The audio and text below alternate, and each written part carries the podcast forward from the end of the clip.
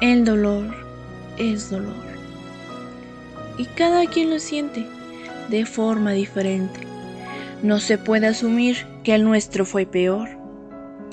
Lo que casa no aguanta en el cuerpo o en la mente no es lo mismo, es distinto.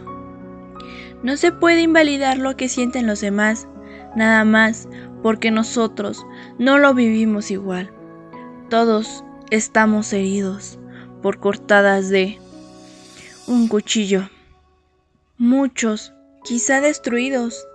Todos queremos sanar y en algunas ocasiones no sabemos qué ni cómo. Con algo de compasión, siendo un poco más pacientes, podemos ser más transparentes y compartir nuestra luz.